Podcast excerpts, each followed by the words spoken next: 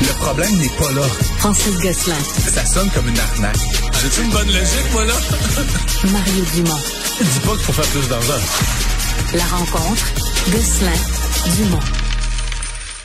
Bonjour Francis. Salut Mario. On a beaucoup parlé des hypothèques et de la difficulté de rembourser son hypothèque avec la hausse des taux d'intérêt.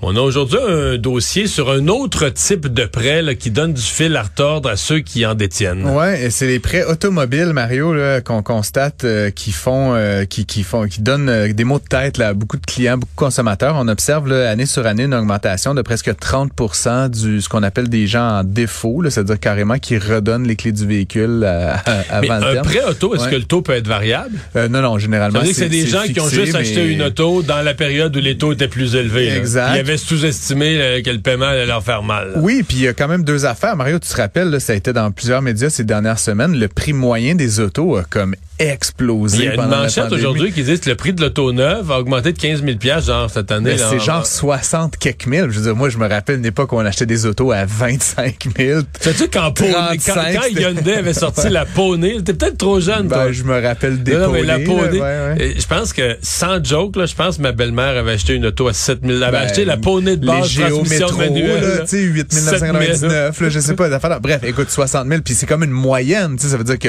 oui, il y en a qui sont disponibles à 35, 40, mais il y en a aussi maintenant, normalement, là, tu sais, par la classe moyenne qui sont 80, 90 000. Donc, évidemment, écoute, je disais, aux États-Unis, là, il y a 16% des gens qui ont un paiement mensuel supérieur à 1000 dollars par mois pour leur auto. C'est quand même beaucoup d'argent, Oui. pour de la classe moyenne. Oui. Après impôt, là, tu sais, de payer 12 000 piastres par année pour ton auto. Beaucoup de ménages aux États-Unis ont deux autos. Fait que, tu sais, à un moment donné, là, c'est sûr que, que ça, ça crée des problèmes. Mais, Et mais donc- je suppose que dans le prêt auto, il y a aussi si, si tu fais partie de ceux dont l'hypothèque était pas renouvelée, puis là, mettons, je sais pas, durant l'année 2023, printemps 2023, là, t'as renouvelé ton hypothèque, là, tu t'es ramassé avec un paiement d'hypothèque de, je sais pas, moi, 700 pièces de plus par mois. Exact. Ben là, c'est tout est, tu sais, sur le coup, t'as pas le choix, tu veux pas perdre ta maison, tu tu renouvelles l'hypothèque. garder la maison que la voiture. C'est ça, mais là, euh, tous ça. les autres Ouais. paiements deviennent plus problématiques. là. Et donc là, écoute, il y a un article dans le journal là-dessus, puis j'ai lu plusieurs articles aux États-Unis également, mais ce qu'on dit donc essentiellement, c'est que là, les gens, euh, ils redonnent la voiture récente, là, quasi neuve, là, qui payait 7, 8, 900 000 dollars par mois, et ils se jettent sur des voitures beaucoup moins chères. Et donc, ce que disent beaucoup de détaillants automobiles, c'est que des voitures à 4, 5 000 dollars, il y en a plus.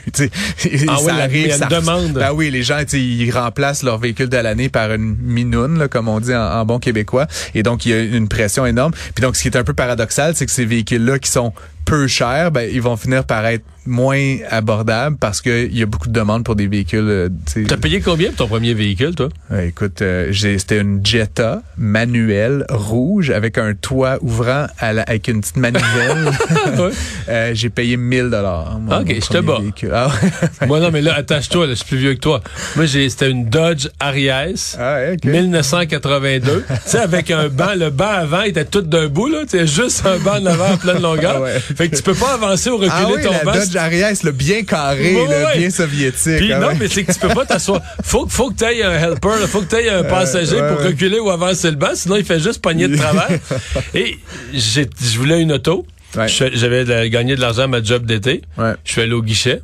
J'ai retiré 800 dollars et je suis allé acheter mon auto. Bravo. Ben moi, 1000, mais, mais ce qui est drôle, c'est que... Passer au guichet, 800 je me rappelle voilà, plus le kilométrage, mais je l'ai roulé beaucoup cette voiture-là. Puis franchement, tu sais, bon, on dira ce qu'on voudra ces voitures euh, euh, allemandes puis les, les, les Volkswagen de ces années-là, mais elle a bien roulé. Puis à un moment donné, l'alternateur a dessoudé dans le moteur. puis là, j'avais plus de power. Le moteur s'est étouffé. Puis je l'ai revendu 500 dollars. Fait que tu sais, en termes de, moi j'aime toujours parler d'automobile en termes de coût total de possession. là. Elle m'a pas coûté, elle m'a coûté 500 dollars de dépréciation cette auto-là. Puis bon, une coupe de towing là, et tout ça. Mais Ouais. bon, voilà. Moi, c'est, j'avais une dépense d'huile. tu brûlais de... J'allais faire le plein, j'allais faire le plein de gaz. et de- un, petit, un petit litre d'huile. J'achetais des 12, euh, Euh, j'achetais ça- des, des packs de 12 Ça d'huile. devait sentir bon dans le garage. Bref, tout ça pour dire que c'est- pas bon signe, Mario. Tu on revient à nos, à nos moutons. Oui, c'est oui, pas on bon signe. quand les gens payent plus leur voiture, puis là, ça, ça peut aussi occasionner des problèmes, des maux de tête, bien évidemment, pour les concessionnaires, pour les, les revendeurs, euh, pour les gens qui financent ces véhicules-là. Puis éventuellement, c'est jamais bon sur le dossier de crédit de quelqu'un de dire que tu as mis un terme euh, tu sais, prématuré à une entente de paiement, là, comme sur un véhicule automobile. Mais, mais est-ce que tu arrives au garage, là, puis tu dis, moi, je suis plus ben, au garage, ou même. Au dealer, là, tu- au concessionnaire. tu dis, ouais. moi, je suis prêt à payer mon prêt auto, là. Ben, encore une fois, sais, je connais pas, je suis pas un, faudrait, t'es un, un juriste, là, ou un, un spécialiste des contrats, mais je pense que tu payes des pénalités importantes. Tu là, payes des puis- pénalités, puis- mais- puis éventuellement, si tu fais juste comme arrêter de payer, là, parce que, parce que il y a des gens carrément en défaut, là, euh, ben là, c'est sur ton dossier de crédit, puis ça, ben, ça, ça va, ça veut dire que la prochaine fois que tu vas vouloir relever ton hypothèque ou, contracter un Ouais, prêt pour n'importe quelle raison, ça va être de beaucoup plus difficile. Puis il faut pas que tu sais, faut pas que tu manques souvent ta shot en termes de crédit pour que ça impacte très négativement euh, ta cote. Donc, euh, donc voilà. 200 millions, euh, une année record pour les feux de forêt. Je sais pas si tu as vu euh, la courbe, Mario, de, des acres euh, ou hectares détruits là, par les feux de forêt cette année. Ben, c'est complètement hors proportion, Ben, là. Tu toutes les années, là, c'est comme euh, les gens là, qui, qui Parce que c'était relativement stable là, depuis euh, Ah, mais 20 tu sais, ans. c'était là. comme, je sais pas, le 10, puis là, c'est comme 2000. tu sais, genre, j'avais pas- en, non, c'est en ordre de grandeur, là, ça là. n'a aucun rapport. Puis donc, euh, l'OBNL, là, la SOPFEU, là, dans le fond, la Société, Société de protection euh, des forêts contre le feu, elle estime que ça a coûté en tout euh, 200 millions de dollars. C'est quand même pas Mais du... là, on payait les pompiers portugais Alors, puis les pompiers américains. N'importe quoi, ouais, là, ouais. les avions, le fuel dans les avions, euh, tu sais, la location d'équipement, les, les, les, le personnel des, des toutes sortes de camions, etc. Ça a été quand même toute une opération. Puis tu sais, j'imagine que là-dedans, euh, on inclut là, tu sais, déplacer des populations. Puis tu sais, c'est quand même fou. Puis tu sais, 200 millions, Mario, c'est ce qu'on vient quasiment de donner aux sociétés de transport pour une année complète. Tu sais, de- je veux dire, en, en proportion, Ah ouais, c'est là, je comprends que c'est pas des milliards. Mais en même temps, si t'es assis dans la chaise du premier là. ministre, puis on t'offre de l'aide du pompier portugais, puis ben oui, parce que quand des villages sont sur le bord de brûler, si tu leur dis ah ben là nous autres on ça coûte trop cher là, je veux dire euh, Oui, ils ben, pardonneront jamais. Ben non, c'est ça exactement. Puis en plus, je veux dire, ultimement, il y a un, il y a un calcul coût-bénéfice. C'est, c'est, tu vas payer ces, ces pompiers-là, je sais pas, euh, quelques millions de dollars. là. mettons les pompiers, je je- j'ai pas les, les- le détail de la dépense, mais tu vas payer 5 millions pour les pompiers portugais. Mais à la place, il y a un village qui va pas passer au feu avec tout ce que ça implique comme destruction de propriétés, d'entreprises, euh, d'infrastructures. Fait qu'effectivement, c'est un bon ratio coût-bénéfice, mais ça reste que sorti de la poche des Québécois cette année, euh, un, cin- 20% d'un milliard de dollars pour, pour combattre les feux de forêt, je trouve ça comme extraordinairement élevé. Euh, puis évidemment, tu sais, Mario, c'est- bon, euh, on peut faire le lien direct ou indirect, mais tu sais, ça reste une conséquence un peu du réchauffement climatique, etc. Puis tu sais, quand on dit euh, que le réchauffement climatique, dans une d'un point de vue économique, euh, ça serait smart de le combattre, ben c'est pour des raisons comme ça, parce qu'évidemment, plus il y aura d'ouragans, plus il y aura de feux, etc. Éventuellement, ça nous coûterait peut-être moins cher, tu sais, de prendre des mesures sociales pour diminuer notre empreinte. Non, le coût que- des que- assurances, d'assurer puis de, ouais. de, de, de, compenser là, la destruction que tout ça engendre. Bref, euh, j'espère. Puis, je- tu sais, encore une fois, c'était la pire année de, de l'histoire. Je pense pas que ça peut se répéter à chaque année de même. Là. Éventuellement, il va y avoir de la variabilité. On va revenir un peu à une moyenne peut-être plus normale. Euh, puis, je pense quand même qu'il y a peut-être des Mais c'est fou, je pense que je voyais un reportage aux États-Unis là, Mm-hmm. ils ont quasiment une année record inverse. de peu de, pas de feu de forêt, ben, de c'est ça. peu de feux de forêt, de peu d'hectares. Puis tu sais, on est sur le même continent, là, mais euh, ça, ça arrivait comme ça cette euh, année. Écoute, tu pourrais inviter un spécialiste, là, comme je te dis, moi je te parle de la, de la dimension parles du euh, coût financier, financière, mais tu sais, je, je crois comprendre ce que j'ai lu puis entendu à ce sujet-là, Mario, c'est que quand il y a des années comme celle qu'on vient de vivre où il y a tellement de destruction, ben l'année suivante, quand des feux partent, ils se retrouvent vite face à des friches qui ont été brûlées l'année d'avant, puis le feu ne peut pas continuer à s'étendre. Il arrive à une place où ça a brûlé l'an passé. Il y a, il y a comme il y a plus de bois là. Il, il- il était là avant, mais il est plus là. Donc, donc quand il y a une année comme on vient de vivre, ça crée des espèces de zones franches dans le fond où le feu l'année suivante, l'année d'après, quelques années subséquentes ne peut pas s'étendre et donc ça, ça contraint euh, davantage l'étendue qui peut être brûlée. Donc, écoute, c'est quand même fou. Juste à titre de comparaison, Mario, là, les années précédentes, là, les coûts c'était genre 11 millions, 20 millions. Les grosses, grosses, grosses années de feu de forêt c'était 40 millions. Mais tu sais là, c'était 200. Tu sais, fait que ça, ça donne quand même un, un ordre de Ça- grandeur ça également. fait mal. C'est pour ça que les gouvernements maintenant font mettre des provisions pour éventualité là, dans leur budget. Là, des, Il en passe 4 milliards dans une mise à jour Oui, économique. mais exactement. On, on reviendra On sur le sujet une autre ouais. fois. Euh, Il y avait euh, la famille Trump, là, quand on dit la famille, les enfants de Donald Mhm. Trump, qui devaient aller témoigner dans le cadre de son procès euh, de la Trump Organization à Ouais. New York.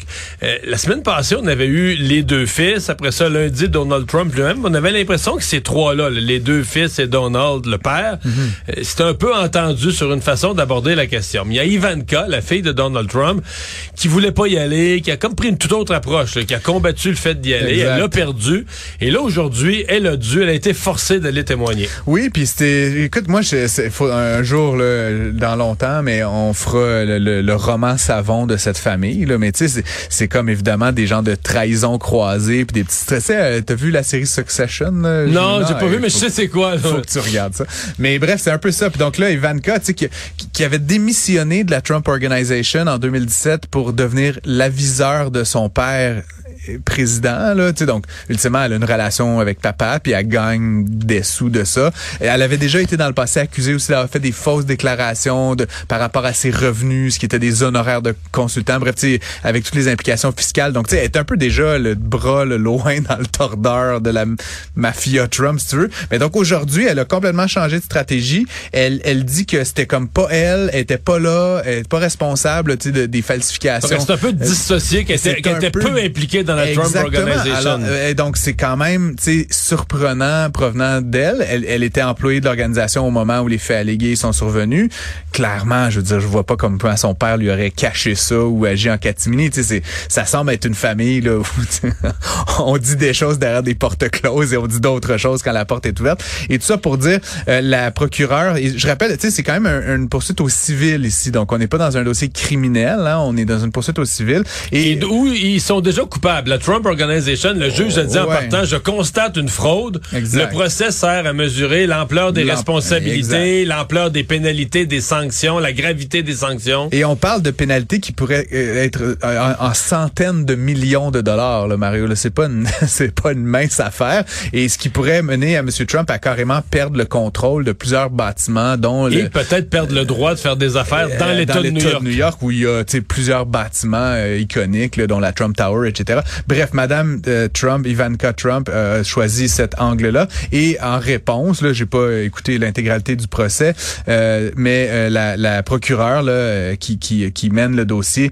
a dit qu'elle elle détenait les preuves que euh, la le Trump fille avait été impliquée, donc qu'elle allait en faire la démonstration. Donc là, est-ce que est-ce que Ivanka Trump c'est Empire son cas en niant, ouais, encore c'est une ça. fois, mais c'est comme, je te jure, Mario, c'est- c'est- je- j'aimerais ça être une petite mouche puis comprendre ce qui se passe dans la tête de ces gens-là. C'est comme une forme de mythomanie. euh, Ouais, parce que les autres, tous les autres, bon, Donald Trump, il a fait juste de la politique des Ouais. discours. Les deux fils, eux, ont pris l'angle que eux, ils géraient accompagner tout ça. Mais par exemple, l'évaluation de la valeur des bâtiments, ça, c'est pas le genre d'affaires. D'autres, il y a des comptables pour faire ça. Puis nous, on faisait confiance. Donc, ils ont pris l'angle que ce qui est allégué, des, c'était des, des actes qui étaient délégués à des professionnels. exact. Puis que Donc, eux, eux, touchaient pas euh, directement à ça, là. ils se, ils s'en lavent les mains puis c'est pas c'est ils pointent le doigt puis c'est de la stratégie de monsieur Trump tu sais quand quelque chose se passe bien c'est grâce à lui et quand ça se passe mal c'est la faute de ses aviseurs c'est une belle stratégie mais je suis surpris qu'après autant de temps on soit encore un peu dupe de cette stratégie là Oui, mais là- ça me semble être un peu gros si tu veux mon avis Oui, mais ça marche. Voilà. Auprès du public Ben, américain. il est en avance dans les sondages Ouais, c'est apparemment ça. Voilà. Hey, merci Francis, à demain. à demain